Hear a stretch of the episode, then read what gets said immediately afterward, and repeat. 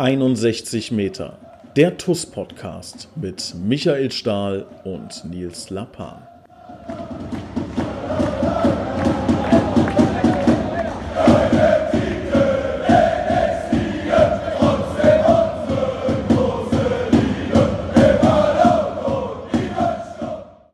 Zu 2 gegen Röchting-Völklingen, 2 zu 1 gegen Gonsenheim. Unser Kapitän Michael Stahl sitzt neben mir und hat mit Sicherheit extremst gute Laune. Herzlich willkommen, Stahli. Schön, dass du wieder dabei bist. Ja, hallo zusammen letzte Woche wegrationalisiert worden. Da kam der Präsi persönlich vorbei.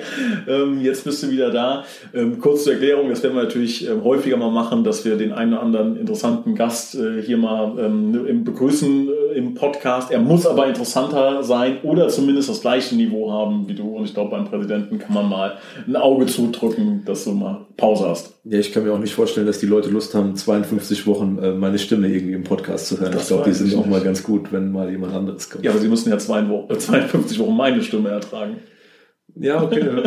Das ist dann auch so eine Frage. Pass auf, was du sagst. Ja, der eine oder andere ist vielleicht ganz froh, wenn mal nicht äh, der Herr Stahl hier sitzt und äh, was zum Besten gibt.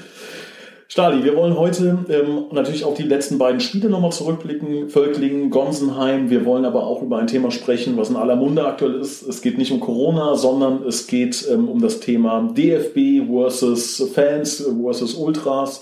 Da werden wir versuchen, ähm, also unsere Gedanken, beziehungsweise auch deine Gedanken sind dann mit Sicherheit sehr interessant, der so ein bisschen zwischen den Welten tanzt, kann man quasi sagen. Ja, also auf dem Platz und außerhalb des Platzes. Ähm, ganz spannend, was äh, du davon hältst. Das Spiel von, wann war es? Samstag oder Sonntag? Ich vergesse das immer. Samstag, yes. ne? Gegen Gonsenheim ja, jetzt am Samstag. Samstag, genau. Mhm. Samstag haben wir gespielt. Ähm, 2 zu 1 gewonnen. Ähm, erste Frage, Kunstrasen. Ihr habt ja auf Kunstrasen gespielt. Ich als absoluter Amateurfußballer habe Kunstrasen immer gehasst wie die Pest, weil, also ich habe ja nie mich hingelegt, nie gekrätscht oder sowas, aber gerade bei dir, da muss doch alles offen sein. Von ähm, kleinen C bis Oberschenkel, Blutgrätsche heißt doch immer alles offen, oder? Der absolute Klassiker ist, und den habe ich jetzt hier wieder abbekommen, wenn du morgens aufwachst und du spürst, die Bettdecke klebt fest, dann weißt du, oh nein, jetzt gleich. Wie, wie, wie? Ich habe am Samstag eine ziemlich wilde Grätsche gehabt und Überraschung, Überraschung, Überraschung. Und unterhalb vom Knie sind so circa 10 Zentimeter völlig blank. Und oh. ähm, ja, wo die Haut halt einfach dann ah. sich verabschiedet hat. Ne? Die liegt dann noch in Gonsenheim und dich dann abends hinlegst, legst du dich natürlich vorm Einschlafen so, dass die Bettdecke da nicht drankommt. Wenn du morgens aufwachst, klebt sie dran. Und du weißt, du musst die jetzt gleich abziehen. Ah. Das ist relativ unangenehm, ja. Kann man sich, weiß nicht, so kann, kann ich nicht nachempfinden. Kann, kannst du nicht nachempfinden. Das ist auf jeden Fall sehr, sehr schmerzhaft. Ist so ein bisschen, Männer werden das kennen hier, die Fußballer vor allen Dingen. Tape, ne? Tape auf die blanke Haut ohne ein Untertape und dann nach dem Spiel die Haare mit abziehen, so ein bisschen. Ne? Also das ist schon echt unangenehm. Aber wenn jetzt meine Frau zuhört, die sagt, stell dich nicht so an, ne? hör auf zu heulen. So. Hast du es ja ausgesucht. Von daher will ich mich nicht beschweren.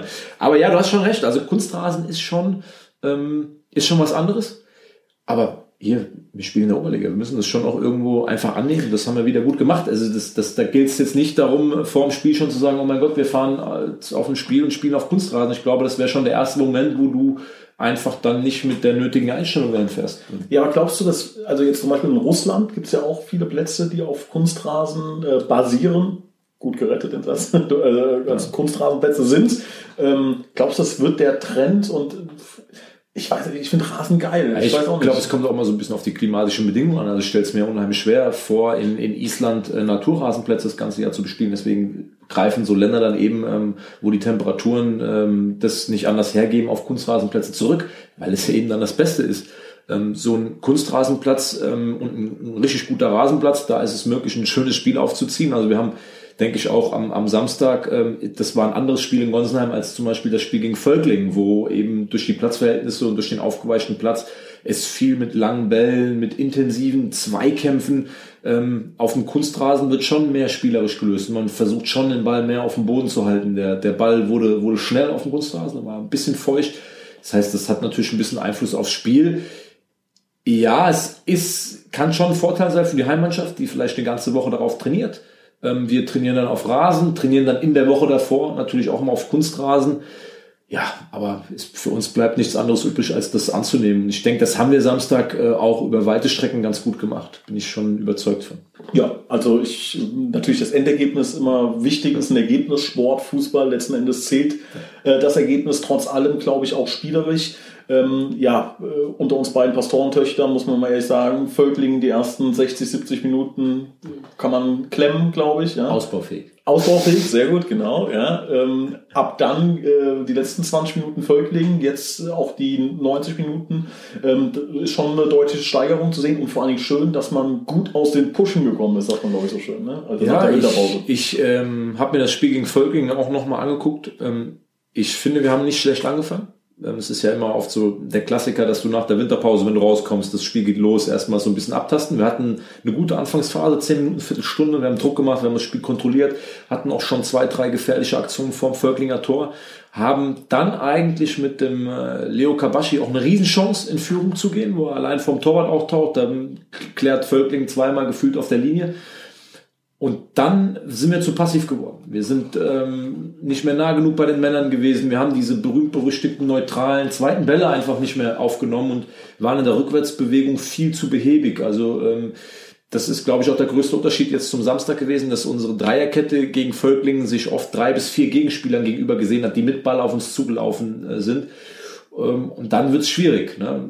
Dann wird's für jede Abwehr, glaube ich, aber auch schwierig. Äh, ja, dann gerätst du einzelnen Rückstand, zweiten Rückstand und das nagt natürlich irgendwo auch äh, am Selbstvertrauen. Spricht aber auch wiederum für die Truppe, ne, ähm, dass dann durch neue Impulse von außen aus, muss man ganz klar sagen, da muss man auch mal ein Lob aussprechen, dass durch Einwechslung dann äh, nur so Monunaka und Felix Kefferbitz, die natürlich einen Hals hatten, dass sie nach einer langen Vorbereitung nicht von Beginn an gespielt haben, die dann reinkommen und die genau das Richtige machen, nämlich Vollgas geben und der Truppe, die eigentlich nicht mehr so wirklich gut im Spiel war, dann die halt zwei Jungs haben die Truppe wiederbelebt. Und dann, ähm, der Rest ist bekannt. Danach war es äh, ein Spiel, was wir bei Koblenz ja schon öfters erlebt haben. Danach ging plötzlich alles. Ne? Und ähm, eins ist klar, abschreiben darfst du uns irgendwie nie. Also ich habe ähm, interessanterweise gerade eine halbe Stunde, bevor du gerade eben gekommen bist, mit ähm, unserem Analysten, mit Pascal Litzinger telefoniert und habe natürlich auch, will immer hören, was so seine Gedanken zum, zum Spiel sind, einfach da nochmal einen komplett neutralen Blickwinkel zu haben. Und er sagt auch, ähm, bei allem, was jetzt nicht äh, herausragend gut war, was man der Mannschaft halt wirklich zugute halten muss, da ist ein, ein unfassbarer Wille kann da entstehen. Ein Wille, also auch gerade Völkling nochmal, die sind ja eingebrochen. Ja, man hat, glaube ich, bei euch ähm, wirklich auch gemerkt, jetzt gegen Gonsenheim, dass ihr euch da hinten die Ansage gemacht habt, hier fällt kein Tor mehr. Du hast mir auch verraten, irgendwie ihr hattet euch da so ein bisschen äh, auf, beim Auf den Platz gehen in der zweiten Halbzeit auch so drauf eingeschworen, hier fällt jetzt kein Tor mehr. Ja, hat man das so manchmal im Gefühl? Sagt man das bei jedem Spiel oder ähm, wie ist das? Nein, wir haben, ähm, ich glaube nicht, dass wir es gegen Völkling ähm, gerade nach der guten ersten Viertelstunde zu leicht genommen haben, weil Völkling bis dahin nicht sich wirklich sehr groß hervorgetan hat, auch in der, in der Offensive. Da waren wir zu sorglos. Ähm, gegen Gonsenheim waren wir in der ersten Halbzeit auch bei zwei, drei Aktionen auch zu sorglos. Und ähm, da haben wir uns in der Halbzeit gesagt, so jetzt, das hat uns die ganze Hinrunde irgendwie über weite Strecken ausgezeichnet. Jetzt ist Feierabend. Jetzt äh, stellen wir hier wieder mal die Dreierkette, die zwei Außenrücken zurück. Jetzt verbarrikadieren wir unser Tor, wenn die anlaufen und, und haben diesen Spirit, weil wir das auch können. Also es das heißt ja nicht nur, dass du dich dann hinten reinstellen willst und willst kein Tor kassieren. Es geht ja mehr darum, dass alle zehn, alle zehn bereit sind, wenn der Ball weg ist, sich den Ball wieder zu erobern oder zumindest das eigene Tor zu schützen. Und das hat uns immer extrem stark gemacht, dass wir da ja so ein Gespür dafür hatten, wir müssen unser Tor verteidigen, weil ein Tor das schießen wir irgendwie immer. So, das, das werden sich viele andere Mannschaften auch sagen. Aber bei uns klappt es halt, wenn wir alle defensiv arbeiten, extrem gut, dann normal hinten das Tor dicht zu halten. Und das haben wir gegen Völkling über weite Strecken und auch gegen Gonsenheim in der ersten Halbzeit nicht so gut gemacht. Und da haben wir in der Halbzeit gegen Gonsenheim, ich meine, das ist ein, kann man, kann man hier jetzt sagen, Tacheles geredet, haben gesagt, so nicht. Ja, das ist schon, hat zum Teil Züge wie gegen Völkling beim Verteidigen, so nicht. Ähm, das machen wir jetzt anders. Ja, und wir waren uns sicher, wenn wir das Ding zu null halten in der zweiten Halbzeit, dass wir dann noch ein Tor schießen. Das kann man nicht immer planen, so ist es gekommen. Ich glaube, bis auf einen Kopfball, äh, meine ich, von, von Gonsenheim Anfang der zweiten Halbzeit, der war aber auch aus 13, 14 Metern, der dann verlängert worden ist, war in der Tat nichts mehr. Von daher war der Sieg auch nicht so ganz unverdient, glaube ich. Und ich glaube, dann ist was passiert in der ähm, zweiten Halbzeit, was so Wahrscheinlichkeit irgendwie eins zu eine Million ist. Also ich habe das Gefühl, kann sein, dass es jetzt natürlich Toskopen so mein Verein ist, an dem alles hängt und du weißt ja, wie das ist, dass man da manche Dinge auch ein bisschen kritischer beäugt, ja. Wir schießen ganz selten ein richtig schönes Tor. Wir schießen ganz selten ein Tor außerhalb des 16ers und Eldin Hatzic hat auch schon lange nicht mehr getroffen und da passiert alles auf einen Streich. Also Chance 1 zu 100, 1 zu 100, 1 zu 100 heißt Chance 1 zu 1 Million, dass genau das passiert. Ähm, zunächst einmal, bevor wir dann über dieses unfassbar geile Tor sprechen, ja, auch der Eldi, muss man sagen, ähm, in der Rückrunde, sagen wir mal ab zweiter Halbzeit nach Völklingen, der dreht gewaltig auf. Er hat extrem viele Torabschlüsse, ist das bei euch so, dass er jetzt ein bisschen offensiver eingesetzt wird? Oder ähm, wie erklär uns das? Ja, also, also ich glaube, man muss einen, einen, Schritt zurückgehen, weil ich eben gar nicht so sehr darauf eingegangen bin, was, was Pascal Litzinger, unser Analyst, noch gesagt hat. Das, äh, glaube ich, muss man vorher erwähnen. Dieser unbedingte Wille, den diese Truppe hat, auch gegen Dinge anzugehen, die jetzt vielleicht dann, wie jetzt so der Eldin, wo viele sagen, oh, Eldin, was ist jetzt los? Ne? So in den letzten beiden Spielen, auch offensiv dass die Jungs einfach wissen, pass mal auf, wir müssen über unsere Grenzen gehen. Wir müssen immer am Limit agieren. Das ist auch so, was wir uns sagen. Das ist auch dieser Tenor dann in der zweiten Halbzeit Gott sagen, wir müssen wieder am Limit agieren, am absoluten Limit. Dann sind wir konkurrenzfähig. Dann sind wir auch gegen jede Mannschaft in dieser Liga in der Lage zu gewinnen. Weichen wir davon ab, machen wir das nicht und trauen sich Spieler es nicht zu, vielleicht auch mal Dinge zu machen, die nicht unbedingt in ihrem Stärkenbereich liegen. Da reden wir dann auch von Spielern von Leon Waldminghaus, der ja auch dann, dem wir immer wieder auch dahin bringen wollen, dass er offensiv mehr Akzente setzt. Also wir brauchen einfach Jungs, die auch sagen, ey, pass mal auf, eigentlich ist es nicht mein Kerngebiet, mhm. aber ich versuche das jetzt einfach. So, und der Eldin äh, steht für diesen brutalen Willen, den diese Truppe hat. Und auch den Willen zu haben, es immer wieder zu probieren, obwohl er jetzt nicht als Torjäger bekannt ist. Und das war, das Tor war so ein bisschen, das war, war sein, sein Moment, aber auch ein, ein Ausdruck davon, dass es gar nicht so sehr die Rolle spielt, wer da bei uns ist. Es muss einfach der Wille dahinter stecken, ich will jetzt was für die Mannschaft machen. Ja. Obwohl wir jetzt, wir wissen auch, dass wir nicht die Individualisten haben über all die Spiele äh, durch Einzelaktionen entscheiden. Also muss es mannschaftliche Geschlossenheit, muss es der pure Wille sein, da immer wieder gefährlich vom Tor aufzutauchen, jeder von uns. Sodass ja. du am Ende, keine Ahnung, von mir sollen am Ende sieben Leute vier Tore haben. Das ist genauso viel wert, wenn einer 28 macht. Wobei natürlich Eldin auch so ein bisschen der, der Hybrid genau zwischen diesen beiden Dingen ist in meinen Augen. Ja, also ähm, natürlich extremes Laufpensum, sehr zweikampfstark, aber äh, das hast du mir auch mal gesagt, technisch natürlich äh, auch richtig was auf dem Kasten hat. Ne? Ja, der Ello ist ein richtig guter Fußballer. Wir kennen uns jetzt auch schon lange und äh, mich freut es extrem, dass Ello äh, dann am Samstag sich auch mit einem Tor belohnen konnte, weil ich kenne das ja. Jetzt ist es im, im, im Laufe meiner Karriere, irgendwann habe ich äh, schon seit Jahren jetzt auch so eine gewisse, sage ich mal, Torgefährlichkeit und Selbstverständlichkeit entwickelt, Tore zu machen.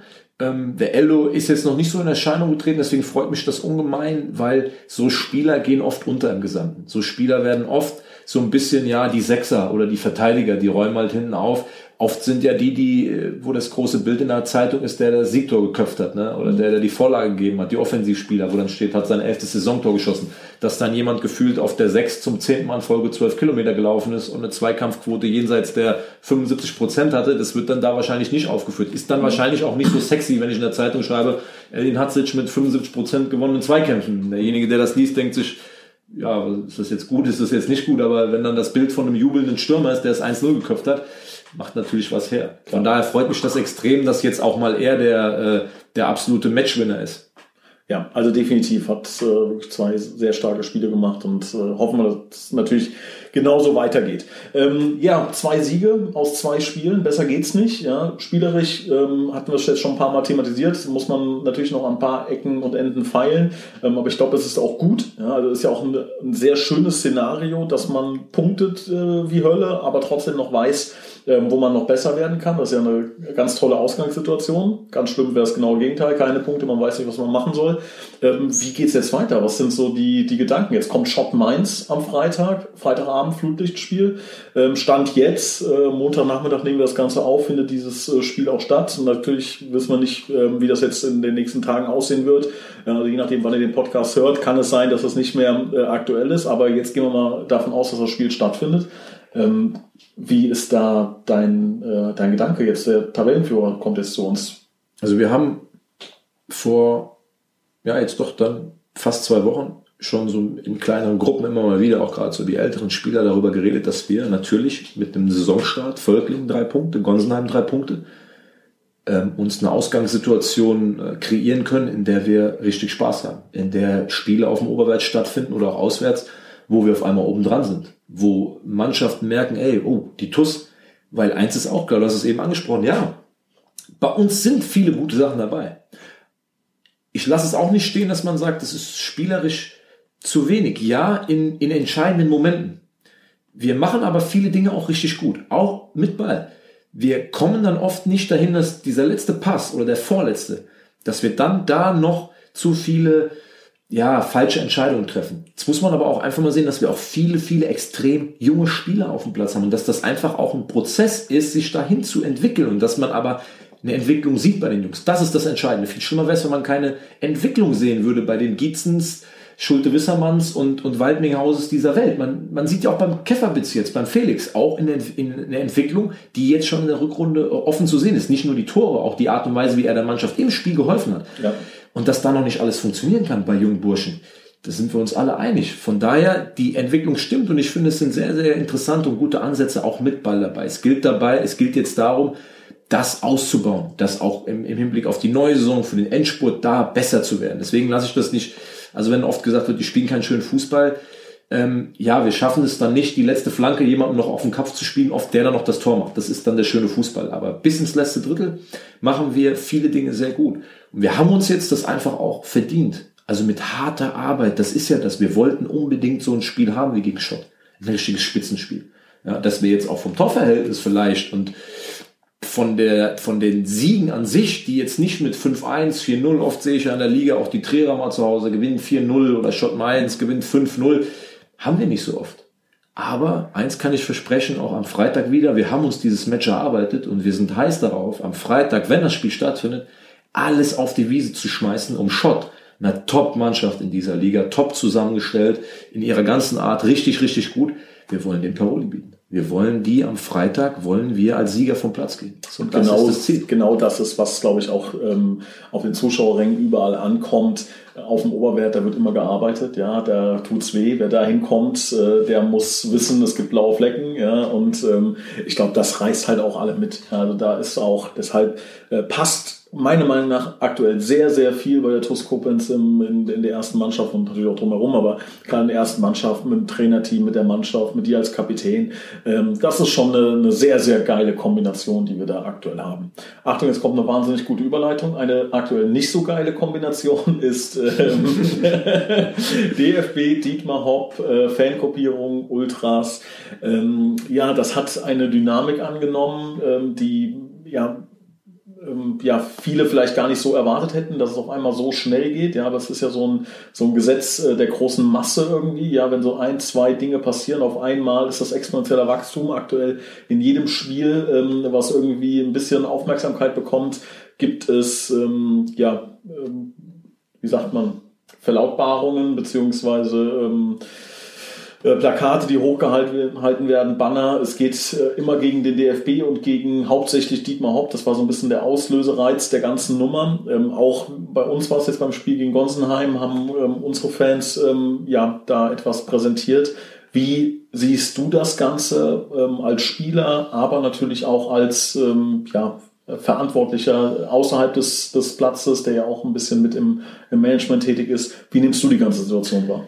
Ich glaube, zuerst mal ist es ein, ein komplexes Thema, wo Schwarz-Weiß-Malerei ähm, nicht so ganz angebracht ist. Eins vorneweg ist natürlich mal völlig klar, Beleidigungen gegen einzelne Personen, Schmähungen, Schmähgesänge in, in jeglicher Form, wenn Leute ausgegrenzt werden. Wir haben diese Themen oft, Diskriminierung, Rassismus, Beleidigung das hat im Stadion äh, nichts, zu, nichts zu suchen. Wir sind eigentlich alle da samstags, um Spaß am Spiel zu haben. Weil was vereint uns alle, wenn wir zum Fußball gehen? Wir wollen es genießen. Wir, wir sind leidenschaftliche Fans oder Spieler. Wir, wir sind für unsere Farben. Wir gehen ins Stadion. Auch auf diese, mein Fußball ist so diese Unberechenbarkeit. Du weißt eigentlich oft nicht, was passiert? Du erwünschst, du wünschst dir irgendwas, du erhoffst dir irgendwas, weißt aber nicht so genau, passiert das jetzt, gewinnt meine Mannschaft. Das macht Fußball aus, so dass jeder Mann zusammen draußen steht und fiebert für seine Farben. Alles mit dem, mit dem gebotenen Respekt. Ähm, deswegen ist es auf der einen Seite, geht es überhaupt nicht, dass auch eine Person wie Dietmar Hopp so angegriffen wird.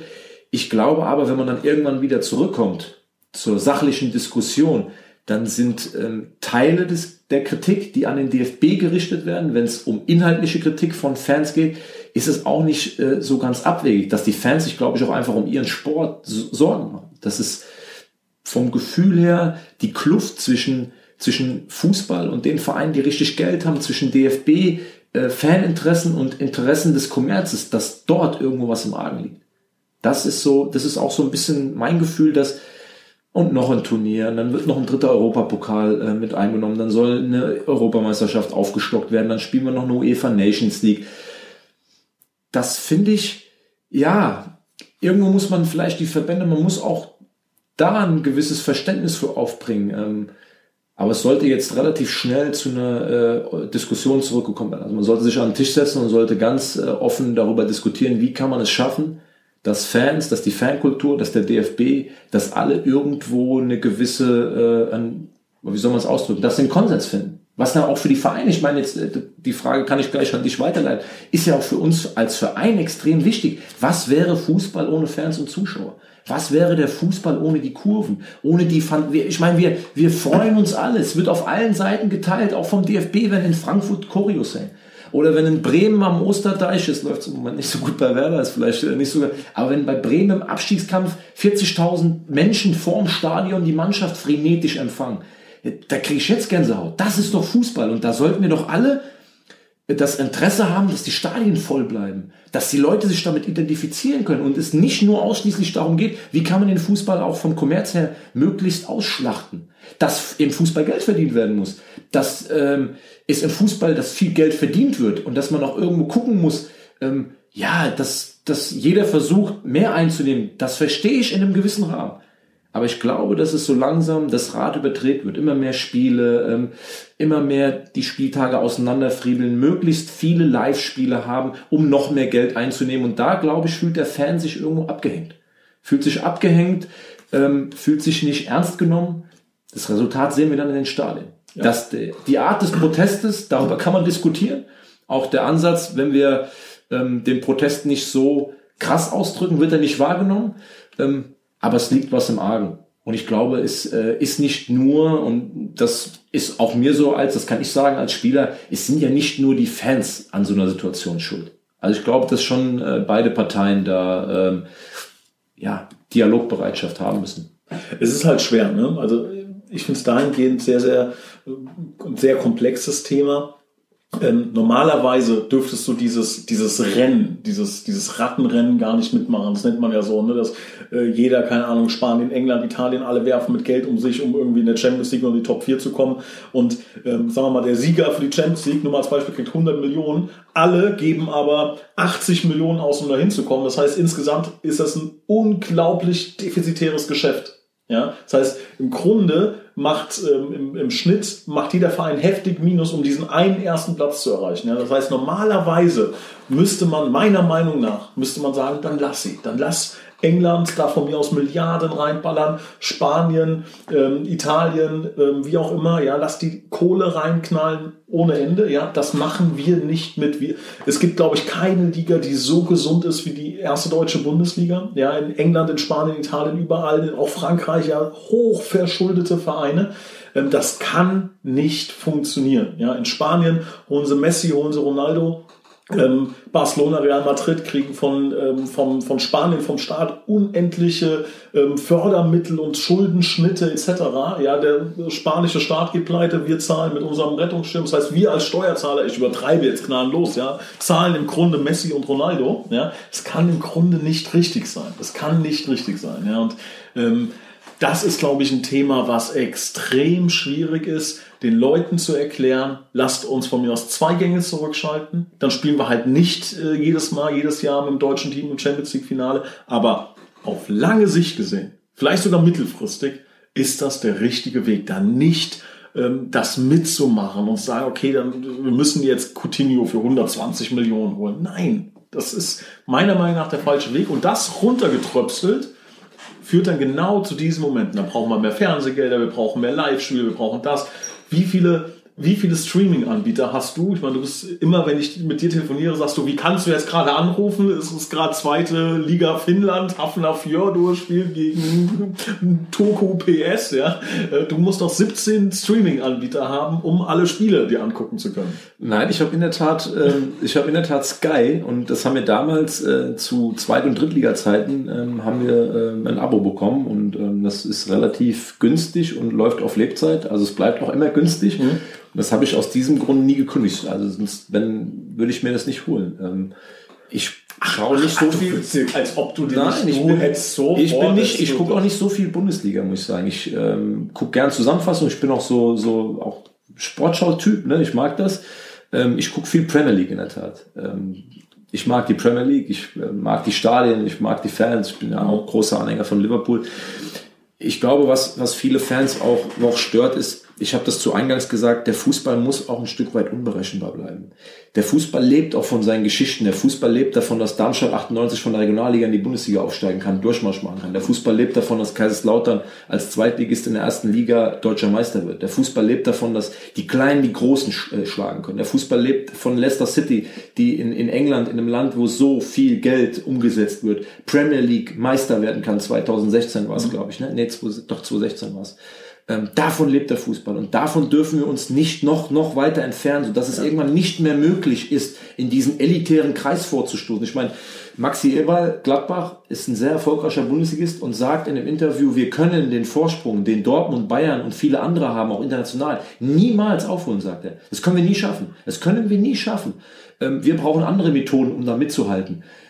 Und ich finde, wenn dann schon so Vereine wie Gladbach, so ein Verein mit so einer Tradition, mhm. das sagt, das ist doch auch irgendwo bedenklich. Dann, dann wo gibt's diese Märchen? Wo ist das, was den, was den Sport auszeichnet? Sport ist ja auch, wir alle, egal ob du Messi, Ronaldo äh, bist oder sonst wer, du fängst klein an. Du fängst irgendwo an mit dem Kicken, mit dem großen Traum, ich möchte irgendwann ganz oben landen. Und so ist es doch auch bei den Vereinen jetzt. Für dich als, als Vorstand träumst du doch davon, insgeheim bei aller Demut und Bescheidenheit das maximal rauszuholen. Absolut. Wenn aber irgendwann aufgrund des Systems dir Grenzen gesetzt werden, egal wie gut du deinen Job machst, da kommst du gar nicht mehr hin, jetzt so mal auf Maxi Eber bezogen.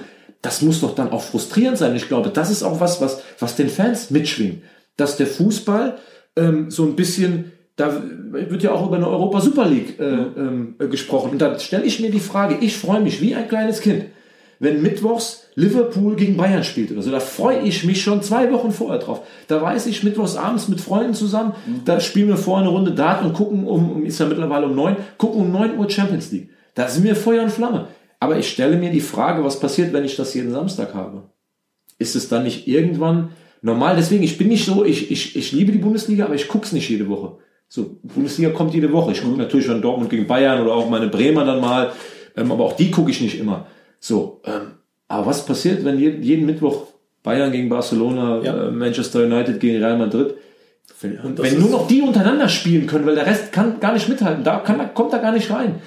Ich weiß nicht, ob das der Weg ist, ähm, um auch da vielleicht Jürgen Klopp zu zitieren. Jürgen Klopp hat vor einer Zeit mal gesagt, wenn es darum geht, dass wir auf Geld verzichten müssen, damit weniger Spiele angesetzt werden können, ist er sofort dabei.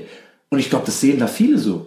Also ob ich jetzt, weiß ich nicht, mal einen Raum geworfen, ob ich jetzt 15 Millionen im Jahr verdiene oder 13, ist das jetzt noch so entscheidend? Also wenn Mer ich merkte das bei den nächsten Vertragsverhandlungen. Also wenn ich ganz, wenn ich ganz doof ist, kommt doch irgendwie auch mit 13 Millionen Euro über die Runden oder Pfund oder was auch immer, glaube ja, ich schon. Wenn man es gut anlegt. Kann da stundenlang äh, drüber diskutieren. Ähm, was ich jetzt wirklich, was ich wichtig fände, wäre, dass man erkennt, dass man sich gegenseitig braucht. Also die Verbände brauchen die Fans. Das macht den Sport auch. Und die Fans brauchen natürlich irgendwo auch die Verbände, die Vereine. Von daher muss es doch allen jetzt daran gelegen sein, da Lösungen und Wege zu finden, um ein Miteinander zu haben. Das ist ja, ja, und und da müssen die Verbände auch in der Lage sein, sich kritische äh, Fragen gefallen zu lassen, finde ich schon.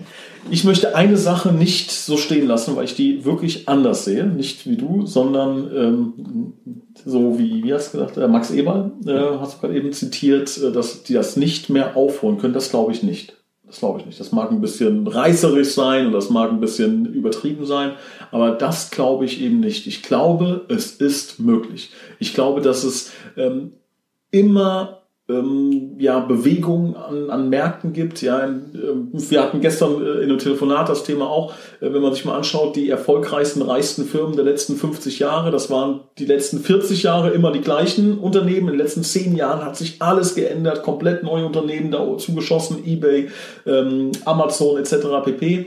Google natürlich, Apple, all diese Firmen, die, die hast du vor 20, 30 Jahren noch nicht gedacht. Ja, und wenn man mal überlegt, in den 60er, 70er Jahren war Bayern auch nichts ja, und haben es geschafft in, ich mache jetzt gerade Anführungszeichen, könnt ihr nicht sehen, in 30 oder 25, 30 Jahren eine solche Vormachtstellung zu erreichen. Ich glaube, es ist möglich. Aber, und jetzt kommt das große Aber, die Leute unterschätzen, was sie in zehn Jahren erreichen können und überschätzen, was in einem Jahr möglich ist. das ist auch für uns als neue Forscher natürlich so wichtig. Man will natürlich sofort und will das und das und jetzt holen wir, äh, keine Ahnung, einen Bundesligaspieler und steigen auf und bam und nächstes Jahr Achtelfinale DFB-Pokal.